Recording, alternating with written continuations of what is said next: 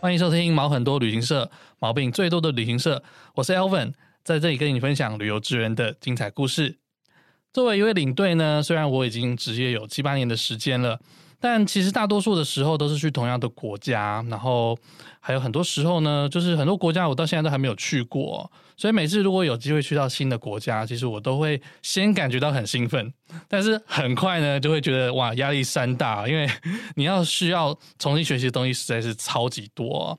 所以我们今天就来聊聊说，在第一次带团的时候会发生的一些事情。那我们今天也做一个新的尝试哦，因为我之前在跟这几个来宾讨论节目内容的时候呢，就发现说，诶，他这次要讲的故事实在是太强了。然后为了要保护这个当事人，所以我们决定用匿名然后变身的方式来采访他。未来如果说呃有听众想要上节目分享你的故事呢，我们也可以比照办理哦，就不用担心了。好，那我们欢迎今天的来宾林小姐。Hello，林小姐。Hi，Hello。刚刚那个前面的开场是开场就是要先写好一段，不然我也不知道讲什么。原来是这样子。那林小姐，我们来介绍一下你自己好了。嗯嗯、呃，我就是大概已经从业这个旅游业已经四年半。嗯，对，四年半左右。但实际上真正带团时间可能是差不多两年多这样子。嗯，对，因为就是是从一毕业没多久就直接踏入旅行，就是这个行业。嗯，旅游业，因为是从观光系毕业的啦。嗯，所以是从基层做起，然后再一路就是当到就是那个领队这样子。所以你一开始是做业务领队。对对对，对，应该说储备领队的。对，储备领队一开始做业务，那中间就是陆续就是有受到公司培训，然后带团这样子。那你一开始带团就是你想要做的事情吗？在还没带团之前？呃、对，嗯、应该是说当时候从就是大学毕业就想说我一定要进去旅行社，嗯，因为那时候也没有想说就是要考虑别的，就是想说未来有机会的话就是可以带团。对，所以就是那时候的话，就是满脑子的目标就是只有，就是想要带团这件事情，所以就是就来这个台北。你在带团的时候，你大概去过哪些地方了？大部分都是以欧洲国家为主，嗯，就是可能差不多就是东欧的有奥地利、捷克，或者是也有西欧的德国、瑞士，那或者还有南欧的这个葡萄牙。那也有就是去土耳其或者是非洲的肯亚这样子。哇，那你一开始就去很远的地方哎、欸？那就陆陆续续啦。那像你那时候知道要开始带新的国家的时候，你的感觉是什么？嗯，不要说新的，就第一次出去带团的时候，现在还是记忆犹新。因为还算近嘛，大概两年多前。对，还还算是就是蛮印象深刻。那当然一开始的话，就是会有一个前辈去带嘛。嗯，那每个公司可能做法都不太一样，但是我们都会有让就是呃实际去国外去走团一次，但是就只有一次而已。嗯，然后是、哦，所以你有跟团去过一次，有跟团去过一次。但你之后的每个景点。之后就没有了。哦，OK，对对对，就是只有第一次才有这样子。然后你之后如果换其他国家的话，也都没有。嗯嗯，那大家可能心里想说，听到这边就觉得说，那那这样不是超难？就是你之后去带的话，你自己也没有去过。对啊，对啊，对啊，对。对，但是大家要想想哦，就是这件事呢，在很久很久以前，就是旅游业这个诞生的时候，它本来就是这个样子。的确是这样。对，那再就是我以前的那些师傅啊、前辈们，他们更厉害。对，我们我们是用应该几百次可以说。对对对，那你想想看，他们第一次是用。什么？我们是用 App，就是 Google Map，他们是用纸本的地图。纸本的地图，对，对，对，然后要想象是什么？对，你可以想象他们就是带着纸本的地图，然后要先想好说，哦，我在意大利要怎么走吗？我自己光想到这件事，我都觉得很惊吓。所以，像你去比较长程线，通常都应该都是全程你要自带的吧？对，就我们做 through guide 这样。呃，大部分的国家是因为大部分的欧洲国家可能就是到当地的话，就是你自己一个，然后配当地的司机，很少有所谓的那个当地的导游，嗯、可能有定点式的，或是可能比较专业的罗浮宫或是凡尔赛宫那些会有就是当地的导游。像我们很多听众他也没有带过团，可能他们没有办法了解说，呃，你全程自带这件事情呢是有多困难。那你觉得当一个 through guide，就是我们说全程自带的领队，困难点在哪里呢？我觉得，但一部分最主要是要对旅游业有这个热情，就是这我觉得是真的，因为热情就是真的就是可以支撑到你的东西。嗯，对你必须就是要真的喜欢旅游嘛，嗯、然后喜欢去这样带团，你才有办法就是做这份工作，嗯、那另外一部分的话，就是你在出发前，你必须要自己就是做很多很多的功课。嗯，那这些东西其实都是自发性的，你自己要自己想办法去安排，或者说你在得知你下一团要去什么国家的时候，即便你可能呃，我听就是看有些老前辈，就是他们就可能之前有去过，那可能东西是会更新的嘛，你还是要问，就是最近新去的这个领队，就是他们有，有没有一些就是资讯有做改变。那除了就是说一些导览解说的这些资讯之外，最主要其实就是那个行程要怎么去走，怎么去拿捏那个时间。嗯，对，对就是这个地点是对更加重要。那这也就是包含说你可能呃当地的。哪边上车啊？哪边下车？哪边上厕所？然后司机有没有办法跟你好好配合？哦，司机也是一个非常非常重要的一个点。对，这很多事情我也是原本都没有想过，等到你自己跑过一次之后，你才会注意到，哎，我好像哪里 miss 掉，哪里 miss 掉。对，比如说连什么呃厕所在哪里啊？然后，哎，换票的地方怎么走啊？对，然后在哪里集合比较好？或者是哎，怎么样操作客人？然后产品要怎么介绍之类的？对对对，对我觉得哇，注意的细节真的是神多，真的是很多。然后你，而且你还要想哦，你可能这个东西你是什么时机点讲也很重要，嗯，或是你有没有漏讲也很重要。然后跟你跟司机要怎么样好好的配合，嗯，因为有些司机就比较皮一点，对，或者是他有时候他就觉得说。呃，或者他可能没有去过那个地方哦，他是他问你路怎么走，哦，这个也是一绝。那你就帮他 Google Map 就好了。对，就是好好在现在有 Google Map 就可以稍微可以帮他看一下，就两个人一起在那边看，然后看人在后面睡这样子。哦，那还好再睡了。对，像你们第一次就是怎么讲，你要去新的国家，嗯、那公司会给你多久时间准备？哦，这真的是不一定，这要看公司啦，嗯、公司的那个方式。嗯，对。那嗯、呃，我有待过，就是可能。就是以准备期来说好了，可能就是真的就是不到一个礼拜。我靠，太赶了吧？对，然后要去一个新的国家。哎、欸，你一个礼拜叫我做一个口头报告，我都觉得很难呢。就是也是蛮刺激的。嗯、对，嗯、那毕竟刚刚有讲到说，就是还没有就是真的一直重复带一个国家，嗯、就是变成说呃是每次去的都有点不太一样，不太一样，或是可能偶尔去这个国家，可能连续去个两三次。对，但是不会说我只会一直去。奥地利捷克，一直去奥地利捷克，不然会很闷。对，但是一部分也是，如果你一直去的话，就代表说你对当地就会超熟这样子。嗯，有好有坏啦。对，所以也是看公司怎么操作这样。对，就是看公司他们平常是他们的派团方式怎样，因为每个公司都不太一样。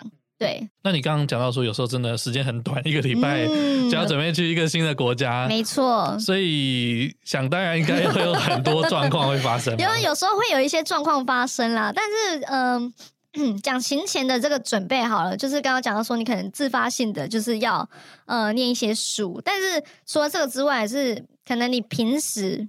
这我是觉得很难啊，我自己也还在学习。就是你可能平时你在还没有带团之前，你最好就要 先具备一些 know how。这是一个理想的状态。对，理想的状态。你永远不知道你会去到哪个地方。对，因为大家都觉得说，就是领队好像就是什么都应该要知道。那事实上也真的，客人什么都会问，所以那个问题根本就无从准备啊。对啊，对啊，所以那个国家就是，嗯、呃，你可能想得到资讯你都要去做准备，但是一些基本的，可能这个国家它的这个历历史它是怎么样诞生的？然后它这个国家的这个民族文化是什么？然后基本的这些当然都要了解。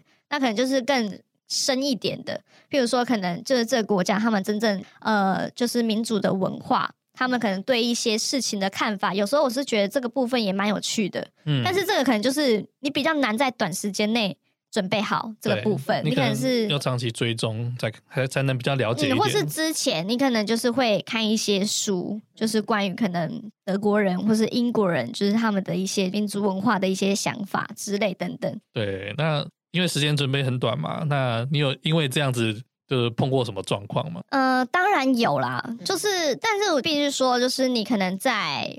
嗯，你可能当然你基本东西要有，但是如果再多一点，你没有的话，就是你要用你的服务，嗯哼，对，用服务就是展现出来。基本上可能带团这些大家出去玩都嘛是就是想要开开心心、舒舒服服，所以你最重要的其实比起呃那些导览解说，呃，第一个就是要先搞好行程的操作。对，因为行程操作绝对不能出错，然后包含说你可能整个行程走的是流畅的，不要让你自己的客人会有走回头路，或者说就是哎为什么行程车程会就是要这样拉过来拉过去？去对对对，不要让他们感受到就是有这样的一个不便感。然后最好就是都帮他们设想，因为欧洲的厕所还要另外花钱嘛。哦、对。最好，然后也要其实提醒他们，就是可能是吃完饭啊，或者是离开饭店前，就是可以上个洗手间。要不然等他们看真的开始去逛的时候，他们又要找厕所，那又要花钱。那我看你之前去过的国家有去到肯雅嘛？对不对？对。肯雅的话，他过去都是玩什么啊？嗯，他就是主要就是看动物。但是是看野生动物，但不要想说看动物没什么，重点是就是看有点像 Discovery 那种，就是那样的场景就在你眼前活生生的发生。嗯嗯，对，然后你运气够好的话，就是你可能非洲五八都可以看得到。对，所以它距离是会很近的吗？它可以开到很近，然后大家就是然你是要呃看一下，如果你参加的团就是使用的车子是什么。对，那车子的话，基本上是不要选那种什么敞篷车，或者是没有窗户的那种，那种我会觉得稍稍有一点点危险。对啊，如果猎豹突然跳上来，对，虽然基本上比较不会，对，但亚洲团的话，我看是都还好，比较多就是你真的看那种欧美团，就是他们可能呃参加的团体，或者是他自己驾车来玩。他们欧美流行就是，尤其是英国人流行去肯亚那边自助游，然后就是自己开车，自己开到野生。的对草原里面去啊、呃，他们是进入国家公园里面，嗯，但是其实呃有一些你还是可以分辨出来它是道路，但是其实这样就是其实都不是那么的安全啦。对啊，对啊，因为它其实还是全职就是在凭自己 的一个感觉，就是来开，但是会有。野生动物，而且是有凶猛的野生动物。对，但是我不知道，就是欧美人士嘛，哇，蛮蛮敢冒险的。对，他们就是可能国内就是流行这样一个风气，然后他们就是有时候他们就是没有那个窗户，就是比较近距离，然后就是让他们可以直接哎、欸、使用他们大炮，然后这样拍摄。但是我觉得看着就是有点就是不是那么安全啦。呃、对对对，那呃我们的话就是因为是有窗户的嘛。但是它的那个车顶是可以打开的，所以你是可以呃，比如说你踩在椅子上面，你人就可以稍微探头出去。你还是可以拍照。像一般车子的天窗吗？对对对，然后它是可以拉开的，这样对，所以你可以在就是需要的时候就把它拉开。那因为都是在国家公园里面，就是才去呃看这些动物，然后嗯、呃，这个规范就是说你是都不能下车的。基本上啊，就是除非有特定，就是几个国家公园说，哦，你这边是可以下车，你才可以下车。但是大部分基本上都是不能下车的，你就是只能一路就是都待在车上。那比较特别就是说，那个当地的导游，嗯、他们其实也不算，他们就算是车导吧，就是司机，然后兼就是你想要听的话，还会稍微做一些英文讲解这样子。他们就是眼睛非常利。可以在很远很远的地方看到那是狮子的鬃毛。我有听过我朋友讲过，因为我之前有一个同事带过肯雅的团，他说那个他说那个司机就开一开，然后他突然手就指某个地方说：“哎、欸，那边有个什么狮子。”对，然后你就说：“那哪里在哪里？”然后那远远看到一小个，对，真的是一小撮它的毛。呃，这也是真的是不知道他怎么看得到，因为很多就是我们都拿那个望远镜，然后在那边看啊，在那边看啊，然后都没看到，然后他没有拿望远镜，然后直接随便一指，然后就是一只 就是一只影。隐藏在草丛里面的动物，呃，我想是塞好还是有放定位器的？可能是工作人员吧，工读生，工读生办的。所以，那像他们去肯亚，通常会几天的时间？呃，通常可能至少十天吧，就是会待几个那个国家公园，然后大部分就是一定会待那个山布鲁，然后跟马赛马拉的国家公园，然后或者是还会去肯亚山国家公园。就是可能这几个，或者是还有那个天水。那为什么会去这么多不同的国家公园？就是因为它的那个地理环境，呃，或是天候环境不一样，所以在那边特有的动物也会不太一样，或者说哪个动物会比较多。嗯，那虽然是在嗯不同的地方，但是他们大迁徙的时间基本上都是同一个时段，是是这样说吗？呃，应该说它迁徙就是一个轮回。就是肯亚，然后下面是坦桑尼亚嘛，因为它大部分都是待在坦桑尼亚，就是在那边吃草，是等到草快吃完的时候，就会上来到肯亚这边，所以才叫做大迁徙。哦，所以迁徙的话也都是那种草食性的动物，不会是狮子就不会迁徙，就是那些肉食性动物就不会迁徙。哦，原来是是看草食性的动物。对对对，因为他们是因为草吃完了，没有东西吃了，所以要迁徙，所以他们就会一路就是往北走，然后去到肯亚。然后那边吃完的话，就是又再会再绕一圈，最后又再回到那个坦桑尼亚。哦，所以其实你们这一整趟就是它迁徙的一个路径。那你你可能会在某一段看到特别多，是这样子。呃，对，应该是说他们会呃有一个，我记得好像是马拉河吗？嗯，应该是吧，有点久远了。反正就是他们就是会在那个河，然后做那个大迁徙。大家很常在 Discovery 看到那个牛鳞渡河的那个画面。那他们其实就是有几个固定，就是他们比较习惯，就是会迁徙过去的点。那一部分就是他们这边过去比较好过去，所以会在那个季节是旅游旺季的原因，就是因为你比较可以确认他们应该会从这边经过。嗯，对，所以大家就是会在那个季节，就是可能会在马赛马拉，就是肯雅这边这个国家公园，就是选择住个几天，然后去看看有没有机会就可以看到这个大迁徙，或者说你在其他月份的话，其实你在坦桑尼亚那边其实也可以看到更多的动物。哦，所以它的行程就是去到一个国家公园，然后可能花个两天到三天的时间做 safari 这样。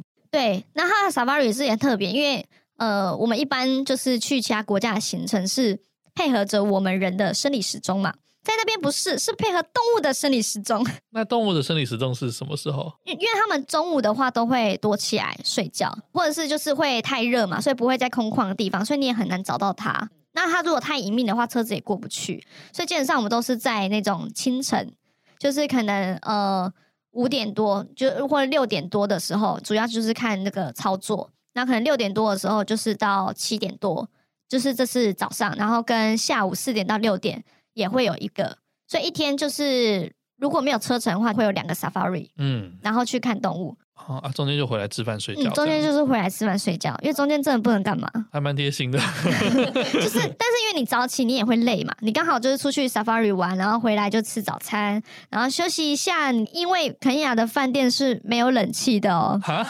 对，因为肯亚饭店，你要想那边是大自然环境哦，哦，国家公园对，国家公园里面的饭店已经是有点蛮高级的。嗯，对，然后就是他们那个电啊，是不是水啊，就是也是有限的。总不可能就是每一间都我还那边开冷气吧？啊、对对对对对，也是有道理的。对啊，所以那边是没有冷气，而且这样说他们是嗯、呃，平均来讲他们是一千五海拔的地方，他们没有想象中那么热，所以你晚上的话其实会有点冷哦，有点凉啦。啊、对对对，需要到冷，也不太需要。那只是说可能中午会稍稍有点热。嗯，对对对。那你上次说到说你第一次去肯亚时候被客人电是不是？就是第一次去的时候有稍微被电一下，是什么状况？应该说时候就是也是呃准备时间，准备时间就还好，但是就是问其他人，就是可能讲到肯雅的一些呃准备的部分的话，没有太特别琢磨在就是他们的呃历史或是。其他方面就是要多仔细，就是跟准备欧洲不太一样。准备欧洲你会有个方向，准备肯亚你会觉得说，我就是把那些动物准备好。对，你一开始想到是这样子，就是对一般就是那些动物的这些资讯啦。对，但是就是这也是要看说，呃，因为到时候就是去到当地，就是会有当地的这个导游，所以就很多人就告诉我说，假可能对其他部分不了解的话，直接问导游，就直接问导游，那导游就是就会跟你讲，就在翻译这样就好了。对，就是对你不知道部分，所以就是在一些其他部分的方面就没有像欧洲行程准备的那么周全。那这也的确是我思虑不周的地方。可是，就是你很难想到客人会问什么东西。对，因为我就是就是问了两三个人，两三个人差不多都是这样跟我回答，就说你把动物准备好就好了。但因为肯亚的历史也非常短，对，它以前就是英国殖民地嘛。然后其实他们大部分都是那个部落，就是部落民族这样子。对，所以那个部分没有琢磨的非常多。就是一个大概，然后跟动物的部分。那实际去到现场的时候，哦，因为肯亚的车程实在是超级无敌有够长，是吗？对，它就是你一个国家公园移动到另外一个，可能差不多就要四个小时，哦，OK，四到五个，嗯，那中间可能还要休息嘛，然后又是坐那种四轮传动车，哦，就整来整去这样。嗯、呃，大部分其实还好，因为他们大部分都现在大部分都有那个柏油路了，嗯。因为中国那边在铺路，旅游团有可以坐四人传动车，所以人不会很多咯。呃，基本上它就是一车坐四个人，可能看公司啊，有些就是坐四到六个人这样子，然后领队就坐在前面。但是你可能一团就是你可能是三到四车，最多最我们我们的话好像最多差不多就是四车还是五车吧。因为你这样子就是比较可以好好的 handle 一个团体这样子，嗯嗯嗯，因为他们都是你都是要用那个四轮传动车去看动物，嗯，因为你用一般车子的话，你不可能走在那种不是柏油路的地方，那有时候你可能要去看斑马或者是长颈鹿啊，你就是要越过一些小溪啊什么的，你四轮传动车会比较方便。那这样你要怎么讲？用无线电麦克风？没有，就直接对后面讲。直接对，这样听得到？因为我坐前座啊。不是我的意思是，是因为你是在其中一台车上面。哦，对，就是轮流讲。哦，对对，轮流讲，就是呃，我可能这一段跟这个车子的人坐，我跟他们讲，然后下一段我可能跟别人坐，然后就跟别人讲这样子。哦，对，方式会是这样啦。但你跨城市的时候是坐游览车吗？没有，也是，也是坐这个，也是坐那个顺风，就从头到尾都是那个车子。哦，那也还好啊，因为你就不用全程一直讲四五个小时这样。呃，对，是不用，但是可能中间。就是刚刚有提到一个重点，我大部分重点是放在动物嘛，嗯哼，就是历史那个没有没有办法讲到那么久，因为它就是一下子就是你很快就讲完了，很短的历史，对对对，很短历史。然后就是有一些东西，可能他们路边看的什么东西，就会问司机啊，对。因为毕竟我也不知道，所 以路边那些东西我是真的不知道。我觉得我也就只能问司机，然后我觉得带团被问到最烦就是这是什么花，这是什么树？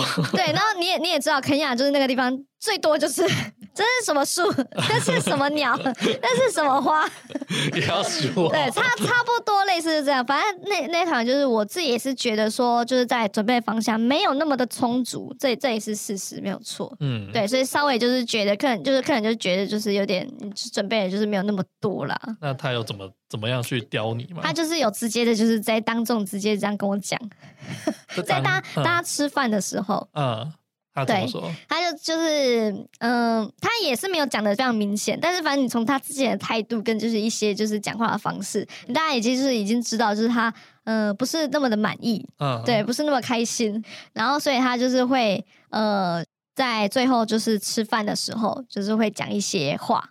嗯，对，然后就可能就是讲，就是说，就是说我们人真的很好，他是你知道，他是用这种你知道反的方式去讲这样的一个意思。那我当然就是也是懂了，对，那也可以算是就是真的就是带团的这个过程当中蛮大的蛮大的一个。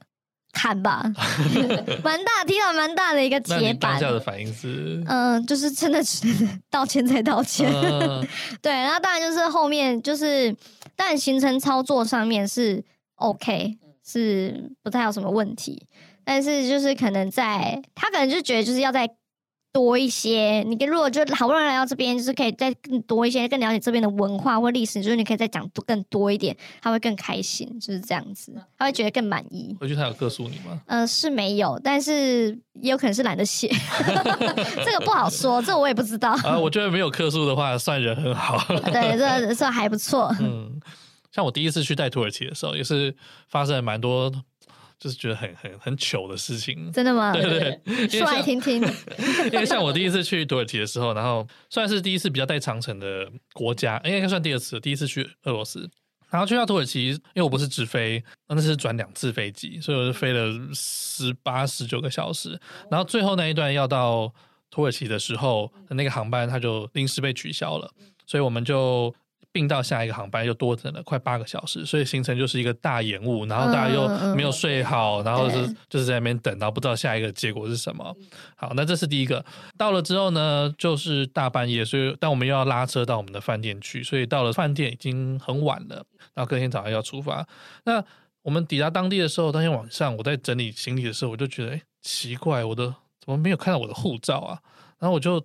东摸西摸，我所有的行李都到处来找一次，说：“哎，靠腰也没有。”我想说：“哦，那也许就掉到车子上了。”这样，我明天早上一大早起来，我再去看一下，也许车子上会有吧。嗯、对，我就很乐观，很乐观。明天一大早再去看。对，我明天一大一大早起来，我连早餐都没吃，我第一件事情就是去找司机，然后把那个车子打开。我真的是把整个车都翻过来，我就是没有看到我的护照。对，就说干哇塞，第一天就掉护照，就是掉领队自己的护照。我现在都起一把冷汗。对，然后就在想，可能是那时候刚下飞机的时候不小心滑出来之类的，嗯、可能出关在整理东西的时候上车前就滑掉，或是甚至被摸走也不知道。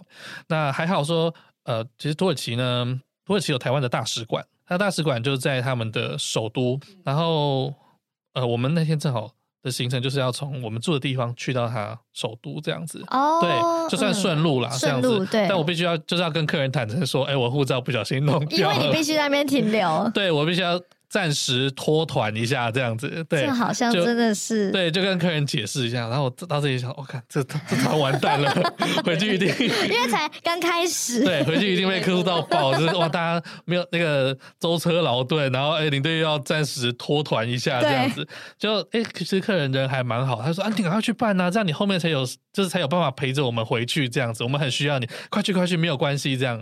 那我也觉得很糗，不过就得到一个半天脱团的自由行的时间，对，就是去大使馆报案，然后他会找人陪你去他的警察局。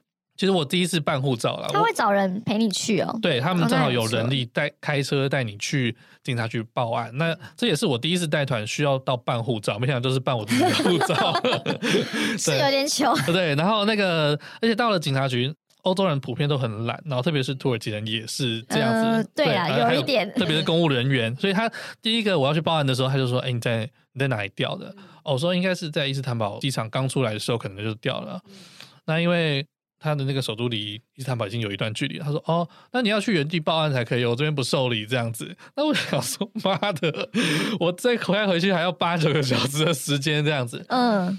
然后那个领事馆说啊没关系我们再去找下一间这样。那你下一间就说我就在这边调这样对对。对对对。然后最后才顺利把这个事情给办完但也拖了大半天的时间这样。对所以也得到一个蛮不错的经验，就是去到 这个土耳其的台湾大使馆这样。但这件事虽是还没有结束，就是我在回去跟客人会合的当晚，那我们在饭店吃晚餐。哦，那在土耳其旅游有一个很重要，就是喝水一定要喝瓶装水。你千万不要把水龙头的水打开就直接喝。对对对，跟欧洲不一样，绝对不要喝生水。那天晚上服务生在倒我导游这桌的水的时候，我就觉得哎，奇怪，那个水喝起来怪怪的，怪怪的。但我也喝了几口，结果当晚大概狂拉。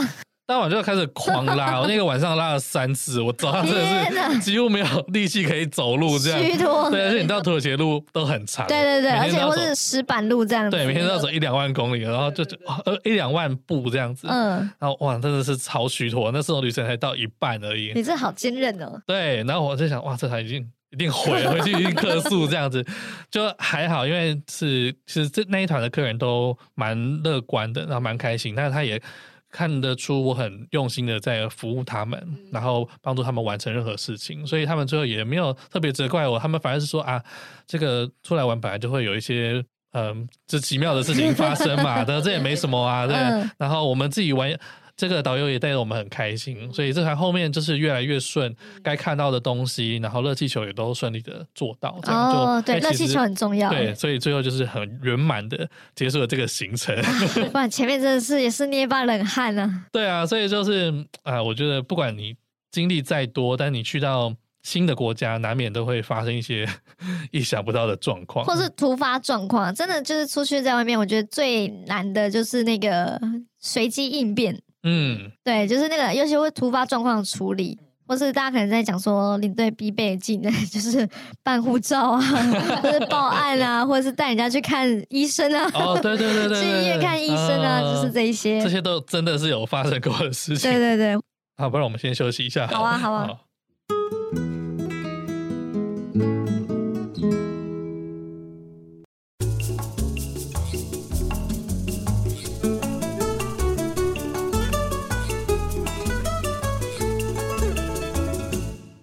欢迎来到放假要干嘛的时间。最近因为疫情加剧的关系啊，不少户外的大型活动都选择延期或是停办。那今天就要来告诉大家，近期受到影响的活动有哪些。首先是元宵灯节哦，包含台湾新竹的台湾灯会、新北、桃园、台中、高雄的灯会，还有台南月津港的灯节，今年都是停办的。另外像是元宵相关的活动，七堵烟火嘉年华停办，平溪天灯节呢延期。台南盐水风暴取消。另外，每年正月初一呢，紫南宫都会举行发放钱母的活动。那今年因为疫情的考量，决定把活动给延期。那等到中央说可以办之后，才会再举行。那活动都取消了一堆，还能干嘛呢？最近开始进入春天啊，各地的花季也陆续开跑喽，包含阳明山彰化花季、武陵农场的樱花季，它都是从二月中开始。那喜欢花卉的朋友，不妨去看看。当然，提醒大家外出还是要勤洗手、戴口罩，做好防疫的措施，才玩得开心哦。最后，祝大家新年快乐，牛年吉祥！我们要回到节目中喽。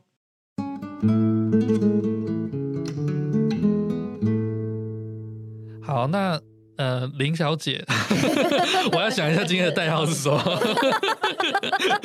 你这一趴会剪掉吗？不会，你这一趴不剪吗？没有，我是叫我是叫代号，我是叫林小姐嘛。对对对对对对对，我没有叫你本名了。你你在带团的过程中，你有碰过什么很特别的经验吗？嗯，是有一次，就是还蛮特别的。那嗯，应该说大部分带的当然都是台湾人嘛，台湾团。但因为我们那时候公司就是，嗯，也有机会就是可以带到那个大陆人这样子，所以那时候是就是去带这个，算是以北京为主，北京啊，或是山东那边以北部为主的，就是那边人，然后去德国玩，然后是一个十天的这个行程。那就是我那时候就是我也是第一次，就是跟。北京啊，就是中国人，就是有这么深度的一个交流。嗯哼，对他们真的非常非常豪迈。嗯，对他们，北方人其实很好讲话，对，非常的豪迈，非常直。然后就是基本上在第二天的午餐吧，那时候我印象非常清楚哦，因为那时候是冬天，所以很冷。他们呢就在午餐，然后我们是吃那个中式料理。中式料理吧，一般大家都是可能吃吃菜嘛，吃饭然后配茶，热茶这样子。他们直接给我拿出白酒，所有的白酒就是白酒，威士忌那种，就是我们可能台湾是那种米酒，嗯，他大陆那边好像是茅台啊，对，但是他们那个他是是在机场买的，嗯、我印象非常深刻，叫金六福。你说什么鬼啊？对，但是就是也是蛮烈的那一种。然后那个店员还跟他说：“你这样就喝要开瓶费，要送开瓶费哦。”然后他说：“没有关系啊，我付。”就是非常豪迈，没有在没有在就是跟你这边一来一往，就是他不给钱这样。对，他就觉得好啊，我付。然后就说他大家就聚在这边开心了，就喝啊。然后他们就看着我，他就看着我，就是。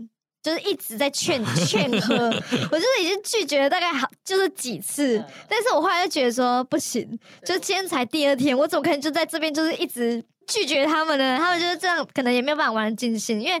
感觉他们就是喝的那种感觉，就是一个气氛。他就是喜欢，就是大家一起喝，对，所以我就是意思意思喝了一下。那从此呢，就是开启那个旅程的 这个不归路。刚开始就是每一餐，就是因为我们餐就是你当然是可以点那个酒精饮料嘛，比如说就是红酒或白酒这样子。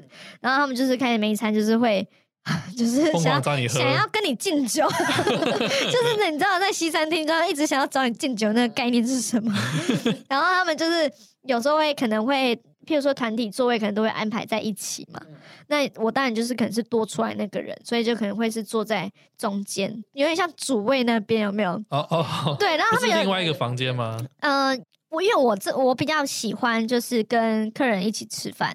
就是也比较好知道说，如果他真的对于这个行程觉得有什么问题的话，他们也通常都会在吃饭的时候说。啊，对，正常是这样。对，所以如果在另外一个房间，我虽然我反而会吃的不太安心。哦，会一直想去看一下。对，一直一直会想要去看一下。哎，这样说，如果我不去看一下的话，也不知道说那个餐就是有没有送送来，或者是有没有送对。所以我比较我个人的习惯是，如果可以，就尽量都跟客人一起吃饭这样子。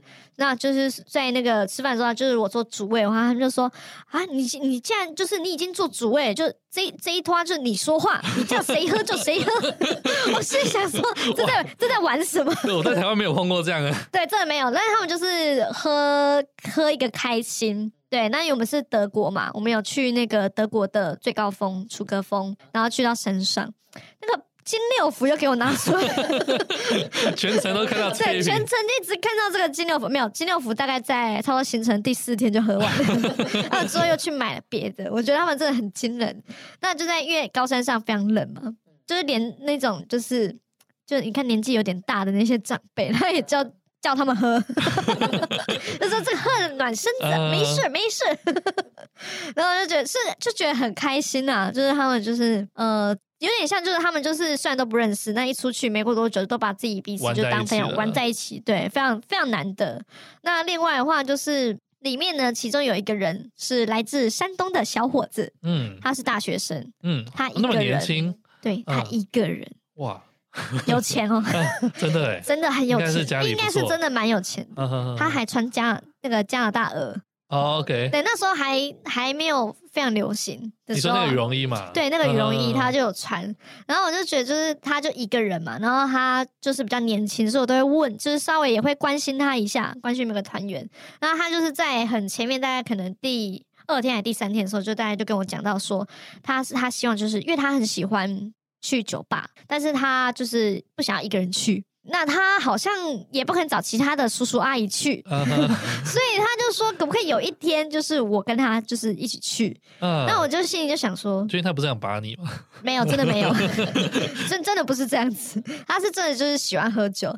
那反正就是也是嘛，我说反正好 就一次，嗯嗯，就一次。但是因为我也是怕他说，如果他自己一个人去，也是危险。假如又不对，又好像又不知道地方的话也危险，所以我就说好，那反正我就会陪你去一次这样子。嗯然后有一天呢，对对，有一天重点来了，重点来就是说那一天就是大家都就是在吃晚餐，那天晚餐就是也蛮好吃的，然后吃很开心，然后已经轮番上阵，就是大家喝了啤酒，又喝了红葡萄酒、白葡萄酒，就是有点像有点微微混酒这样子。但是因为我们饭店非常近，就走路就到了，就是都在附近，就直接坐落在市区里面，所以吃完我就想说，好，我要把大家送回去了，就隔天一早还要起床，我们隔天要去那个霍亨佐伦堡。德国的就是一个蛮有名的一个古堡，这样子，那就是把他们送回去的途中呢，那个小哥就说话了，因为我们在刚刚前面就是市区导览的时候，他有看到一间酒吧，他觉得那那酒吧蛮特别，就是它除了有酒吧之外，它里面展示了很多的那个车子，嗯，然后有点像古董车那样子，哦，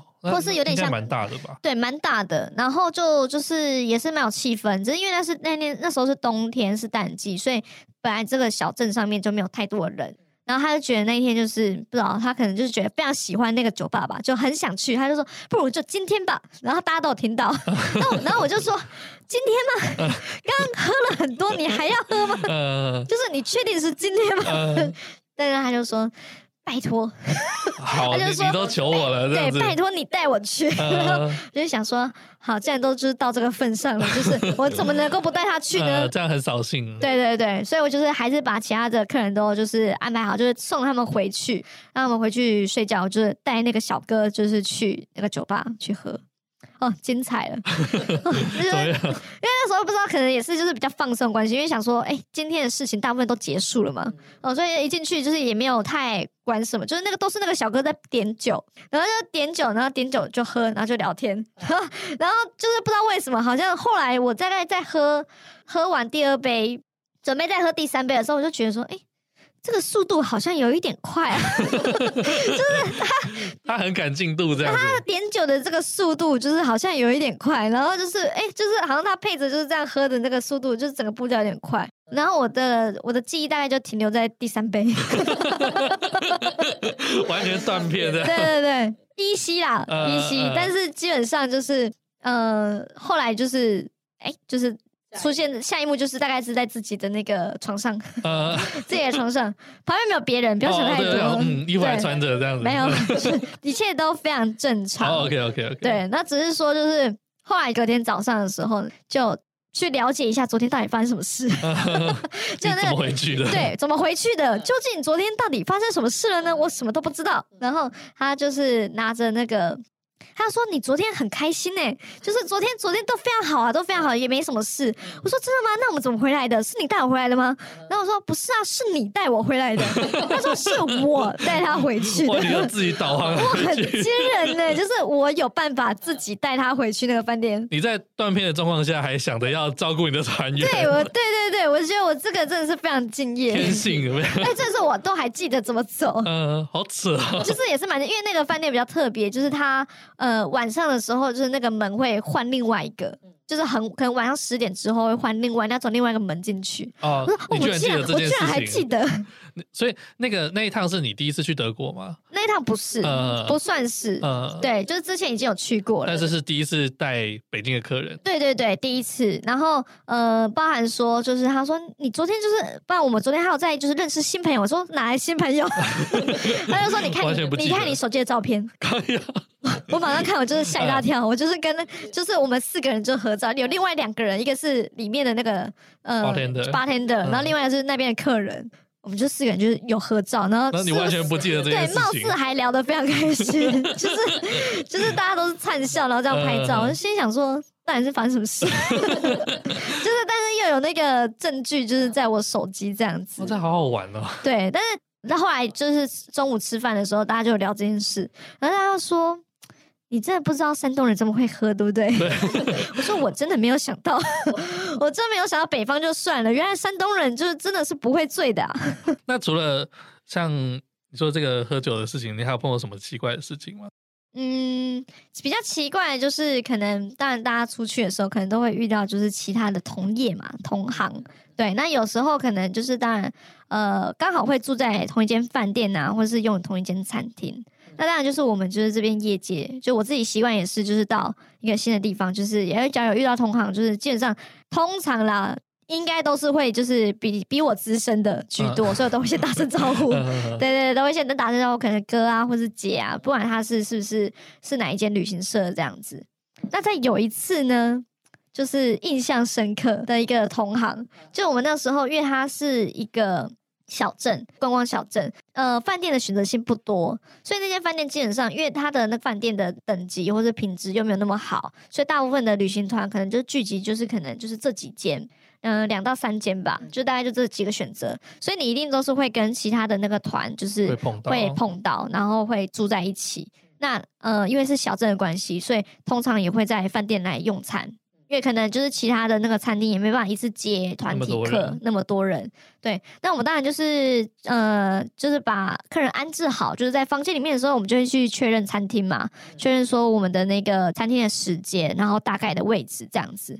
那我就就是去的时候呢，嗯、呃，我就有就是看到就是其他的那个同行，那就当然也有打声招呼，然后就看到他们准备开始要吃了这样子。就是这刚准备刚进去，那我的话是那一天就是是比较晚的。就是因为真的比较满的关系，所以是排在应该算是最后了吧？嗯，最后才轮到对最后一个梯次才轮到我们吃。